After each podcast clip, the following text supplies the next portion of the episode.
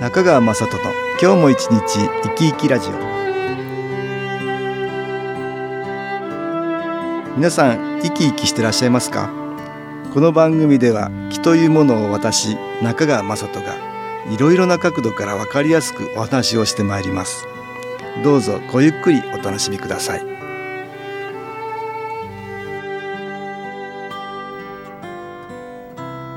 中川雅人の今日も一日生き生きラジオ。この番組は気のある生活あなたの気づきをサポートする株式会社 SAS がお送りします。おはようございます。株式会社 SAS の中川雅人です。私ども SS が発行しているものに月刊廃劇という雑誌の他に週刊新機構ニュースというものがあります。このニュース毎週金曜日に A41 枚の週報を発行していて、郵送やファックス、さらにはパソコンや携帯のメール、新機構のウェブサイトからも見られるというものです。ウェブサイトやメール配信で受信する場合は無料ですので、ぜひ読んでくださいということで、月に一度の割合で記事の内容を紹介しています。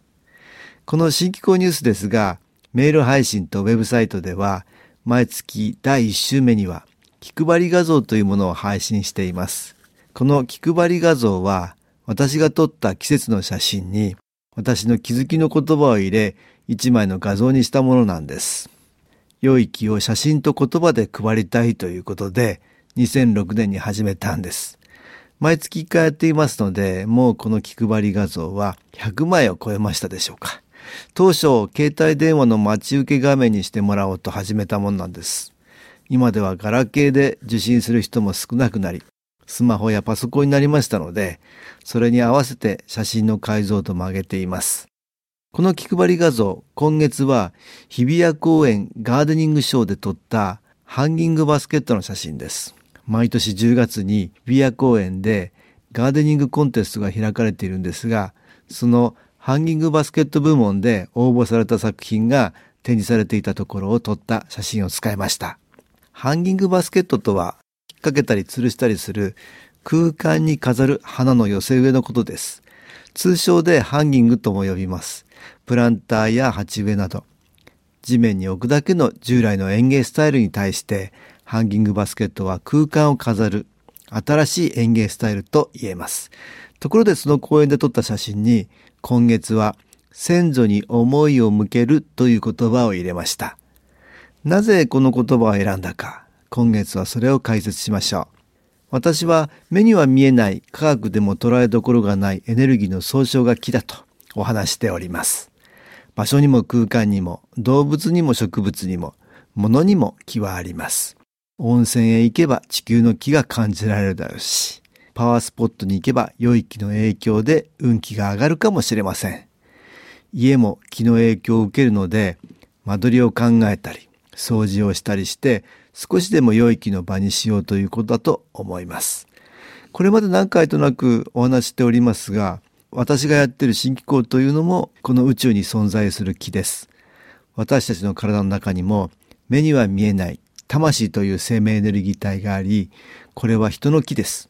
ですから体がなくなっても心を持った魂という目には見えないエネルギー体つまり気は存在するわけです。私たちには必ずお父さん、お母さんがいて、その上におじいさん、おばあさん。さらにはその上にひいおじいさん、おばあさん。さらにその上と、キリがないくらいたくさんの先祖という気が存在することになります。それらは皆さんが心を持っているのだから、どんな気持ちかと思いを向けてみましょうというのが今日の話なんです。生きている人だって気持ちを分かってくれるとホッとするということがあります。そういう意味では体がなくなっている私たち先祖も心が軽くなるということがあり、その分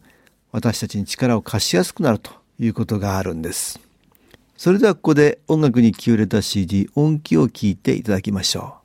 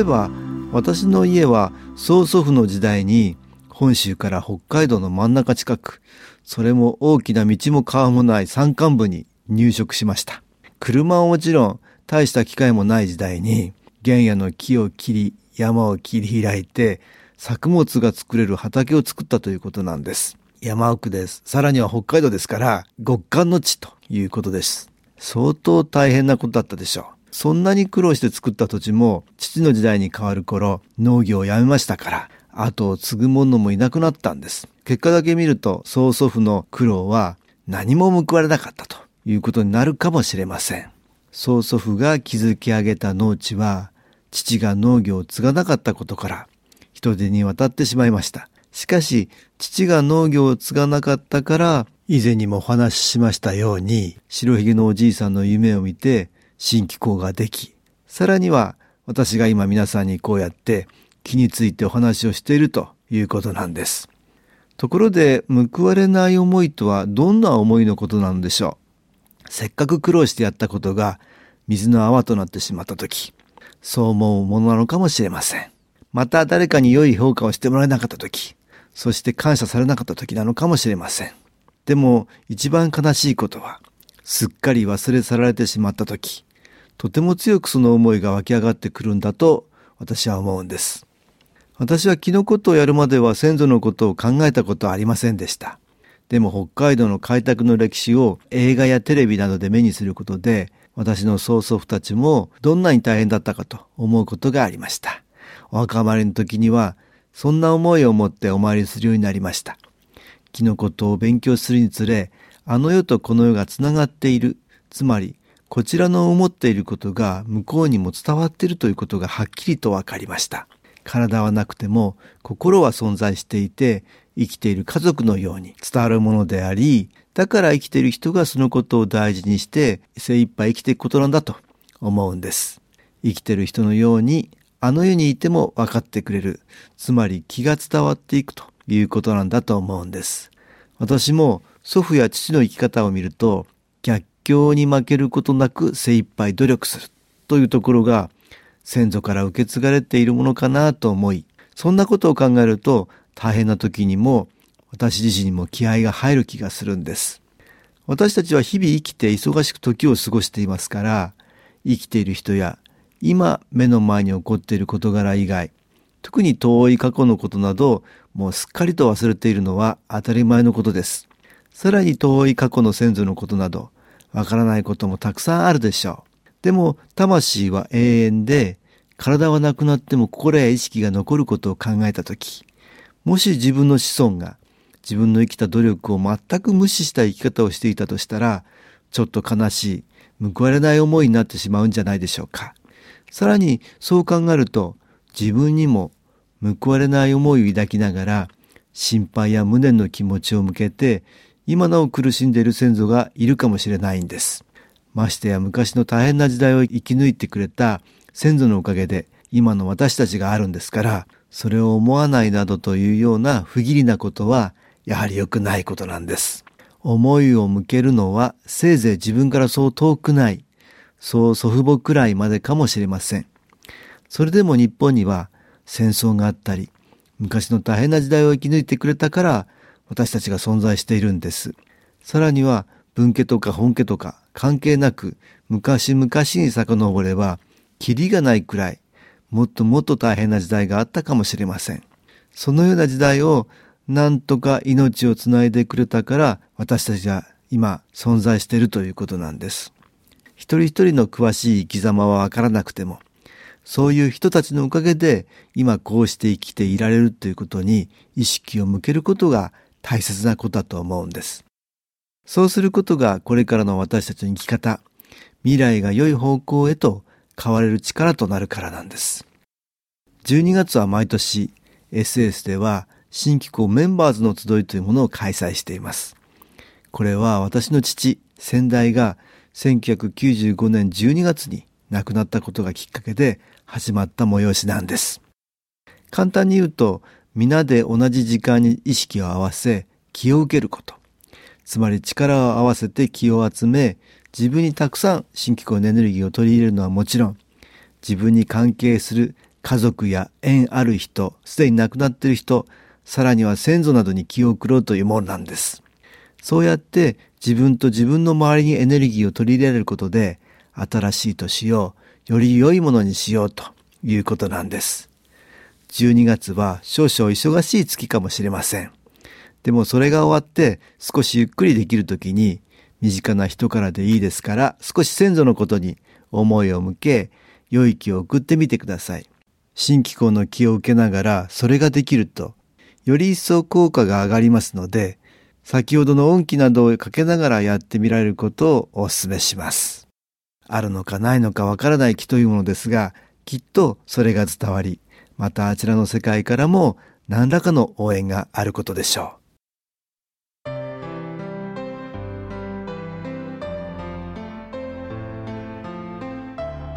株式会社 SS は東京をはじめ札幌名古屋大阪福岡熊本沖縄と全国7カ所で営業しています私は各地で無料体験会を開催しています12月15日月曜日には東京池袋にある私どものセンターで開催します。中川雅人の「昨日話と昨日体験」と題して開催する無料体験会です。新機構というこの機構に興味のある方はぜひご参加ください。ちょっと気候を体験してみたいという方体の調子が悪い方ストレスの多い方運が良くないという方気が出せるようになる研修講座に興味のある方自分自身の気を変えるといろいろなことが変わります。そのきっかけにしていただけると幸いです。12月15日月曜日午後1時から4時までです。住所は豊島区東池袋1-30-6池袋の東口豊島区役所のすぐそばにあります。電話は東京03-3980-8328 3980-8328です。また SS のウェブサイトでもご案内しております。お気軽にお問い合わせください。お待ちしております。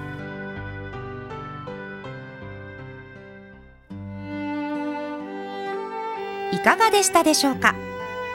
この番組はポッドキャスティングでパソコンからいつでも聞くことができます。SAS のウェブサイト www. 新機構 .com 新機構は SHINKIKO または FM 西東京のページからどうぞ。中川雅人の今日も一日生き生きラジオ。この番組は気のある生活あなたの気づきをサポートする株式会社 SAS がお送りしました。